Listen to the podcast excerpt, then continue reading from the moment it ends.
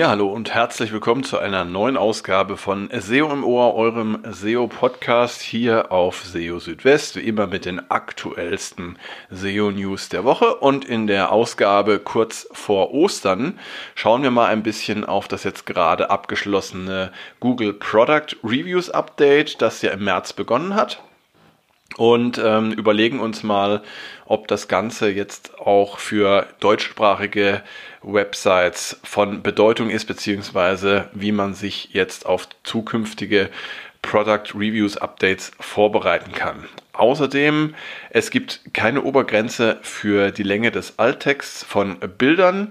Auch versteckte Links können PageRank übertragen. Google erweitert Empfehlungen zu automatisch erstellten Inhalten und zum Thema Mythen und Fakten über das Crawling die Frage, erhöhen komprimierte Sitemaps das Crawling-Budget? All das in dieser Ausgabe von SEO im Ohr. Schön, dass ihr dabei seid und los geht's mit dem gerade abgeschlossenen Google Product Reviews Update vom März. Das Ganze ist zu Ende gegangen am 11. April. Begonnen hatte es 19 Tage vorher. Das heißt, am 23. März, 19 Tage, entspricht in ungefähr der Ankündigung von Google, nämlich dass es wenige Wochen dauern wird. Zweieinhalb Wochen, knapp drei Wochen hat es jetzt gedauert. Passt soweit. Frage ist, was bedeutet es eigentlich, wenn Google ein Product Reviews Update ausrollt und insbesondere was bedeutet es für nicht englischsprachige, wie zum Beispiel deutschsprachige Websites. Zunächst einmal, die Product Reviews Updates beziehen sich auf Seiten, auf denen Produktbewertungen bzw. Produkttests ähm, beschrieben werden. Das heißt, wenn ihr äh, eine Seite habt, auf der zum Beispiel verschiedene Produkte einer Kategorie, sagen wir mal verschiedene Toaster, miteinander verglichen werden und dann eine Reihenfolge gebildet wird, welcher Toaster ist jetzt der beste und aus welchem Grund, dann ist das ein Kandidat dafür.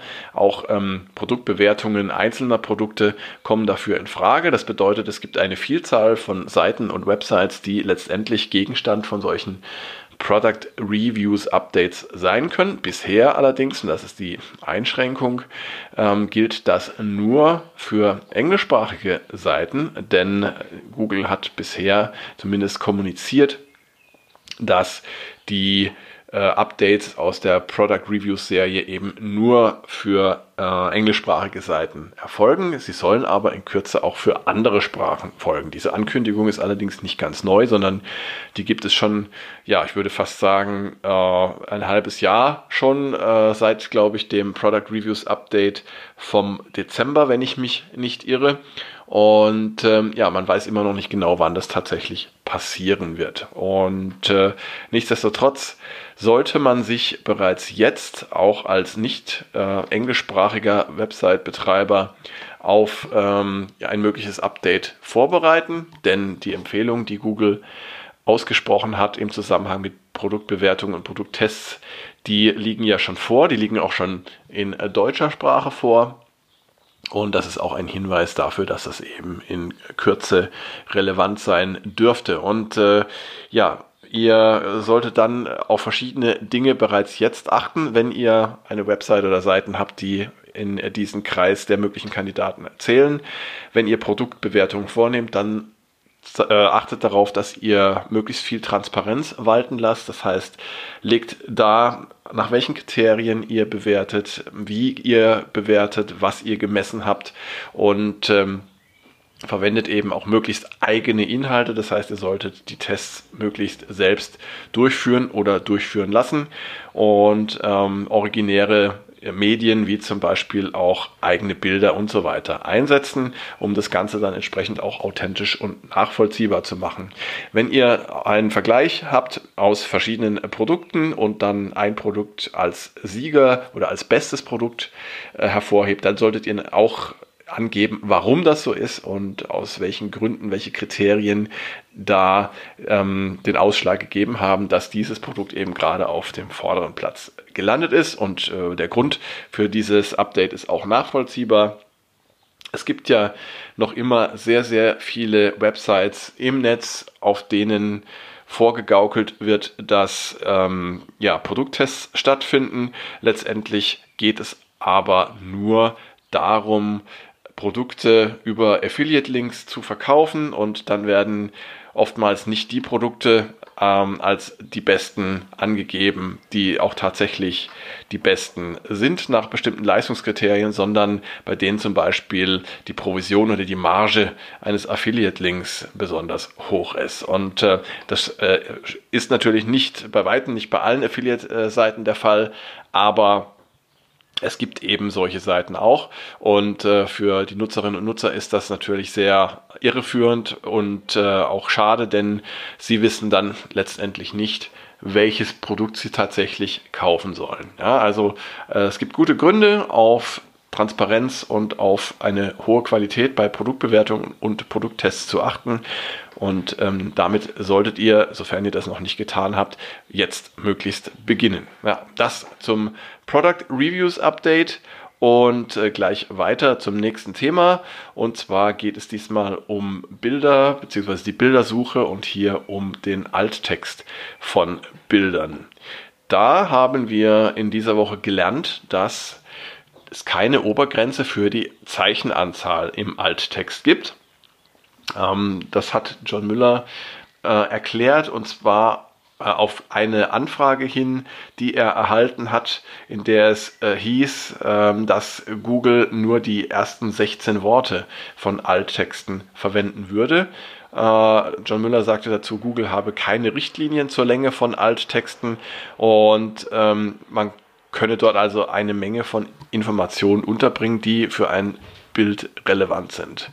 Dabei ist der primäre Anwendungsbereich des Alttexts in der Suche tatsächlich die Bildersuche.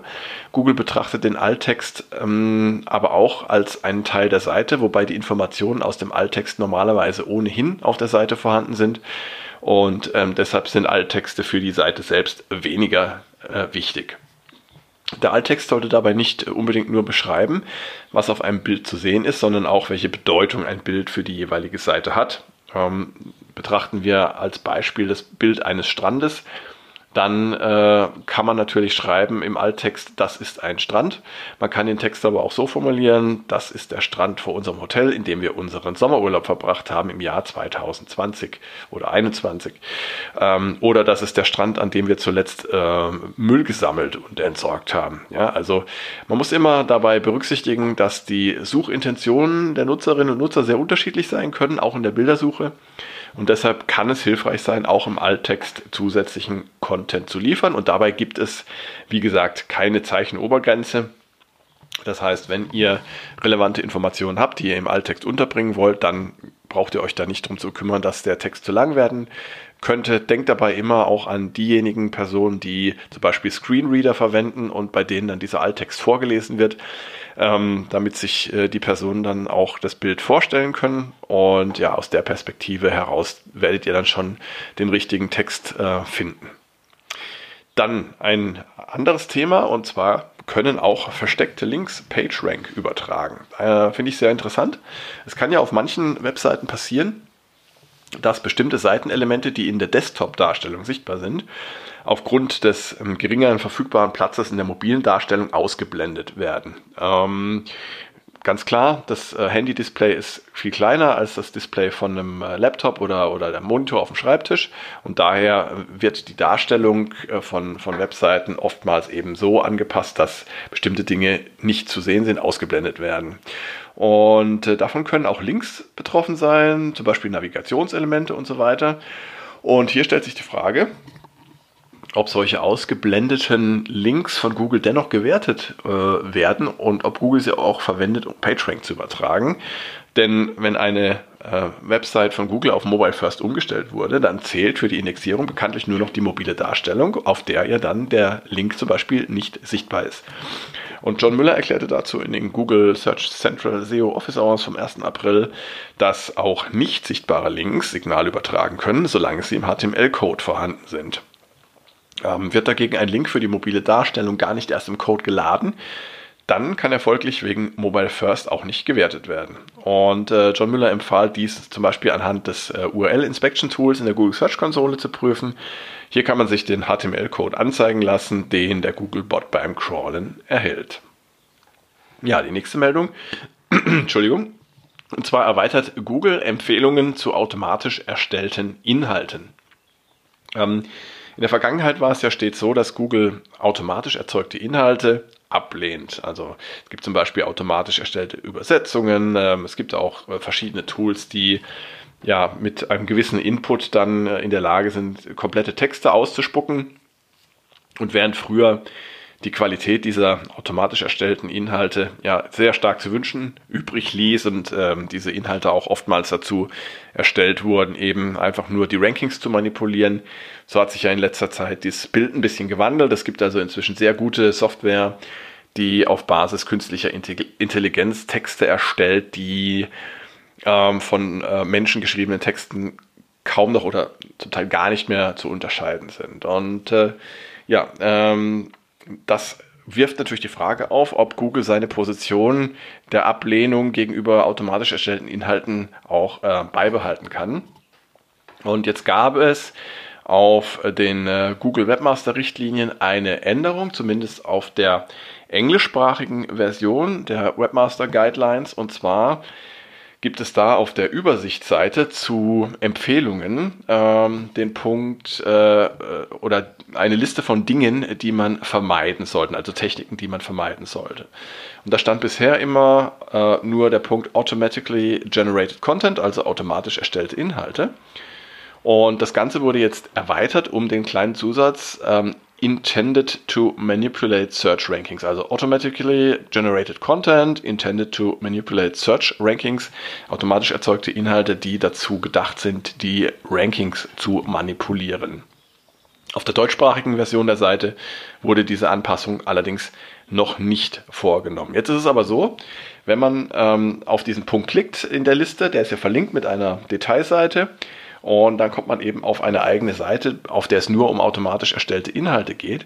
Und auf der Seite war schon immer dieser Zusatz äh, mit den äh, mit, der, mit der Absicht, äh, Search Rankings zu manipulieren, äh, vorhanden. Das heißt, ähm, diese Einschränkung, die gab es schon, allerdings nur auf der Detailseite und die ist jetzt ähm, in der Liste der äh, Empfehlungen, was man vermeiden sollte, auf der Übersichtsseite hinzugekommen. Ja? Jetzt kann man natürlich daraus äh, interpretieren, ähm, hat das jetzt was damit zu tun, dass Google tatsächlich seinen Standpunkt gegenüber automatisch erzeugten Inhalten geändert hat oder eher nicht? Also meine persönliche Einschätzung ist, dass es hier einfach äh, im Sinne der, äh, der Einheitlichkeit eine Änderung gab. Das heißt, dass die, äh, der Zusatz, den es auf der Detailseite gibt, dass der jetzt einfach auch in der Liste der Übersicht ähm, ergänzt wurde. Ich glaube nicht, dass äh, Google hier grundsätzlich seinen Standpunkt gegenüber automatisch erstellten Inhalten geändert hat. Ich denke aber auch, dass das über kurz oder lang passieren wird. Das heißt, dass hier also tatsächlich auch ein Umdenken stattfinden wird. Ähm, ja, man kann das gut finden, man kann es aber auch äh, kritisch sehen. Ähm, mir persönlich sind nach wie vor Inhalte am liebsten, die von äh, Menschen erstellt wurden, geschrieben wurden, die ja auch äh, eine gewisse Einstellung, eine gewisse Emotion einem Thema gegenüber haben, was man ja von Algorithmen und äh, KI-basierter Software nicht erwarten kann. Zumindest noch nicht. Ob das dann, äh, wenn es mal der Fall ist, äh, so toll sein wird, ist nochmal eine andere Frage. Genau, und dann kommen wir noch zum letzten Thema. Da habe ich mich mal mit mit so ein paar äh, Mythen und Fakten äh, zum Thema Crawling äh, beschäftigt und eins mal rausgegriffen. Und zwar mit der Frage, erhöhen komprimierte Sitemaps das Crawling-Budget? Ja, also das Crawling-Budget, das bezeichnet die Zeit und die Ressourcen, die Google in das Crawlen einer Website investiert. Und äh, es hängt von verschiedenen Faktoren ab, wie zum Beispiel vom äh, Crawling-Kapazitätslimit und dem Crawling-Bedarf. Zu den limitierenden Faktoren kann zum Beispiel die Kapazität des Webservers zählen und der Crawling-Bedarf wird unter anderem davon beeinflusst, als wie wertvoll Google die Inhalte einer Website erachtet. Und äh, normalerweise ist das Crawling-Budget für eine Website kein Problem. Erst bei einer Größenordnung von mehreren hunderttausend URLs kann es sinnvoll sein, sich mit dem Thema Crawling-Budget zu beschäftigen und gegebenenfalls Optimierung vorzunehmen. Eine Frage, die sich im Zusammenhang mit dem Crawling-Budget äh, immer wieder stellt, ist, äh, kann der Einsatz von komprimierten XML-Sitemaps das Crawling-Budget schonen oder sogar erweitern? Und die Antwort auf diese Frage, die findet man auf Googles Seite zur Verwaltung des Crawling-Budgets großer Websites im Absatz Mythen und Fakten zum Crawling. Und äh, daraus lässt sich voll, äh, schließen oder herauslesen, dass äh, komprimierte XML-Sitemaps sich positiv auf das Crawling-Budget auswirken, gehört eindeutig zur Kategorie der Mythen. Und der Grund dafür ist, dass auch komprimierte Sitemaps vom Server abgerufen werden müssen.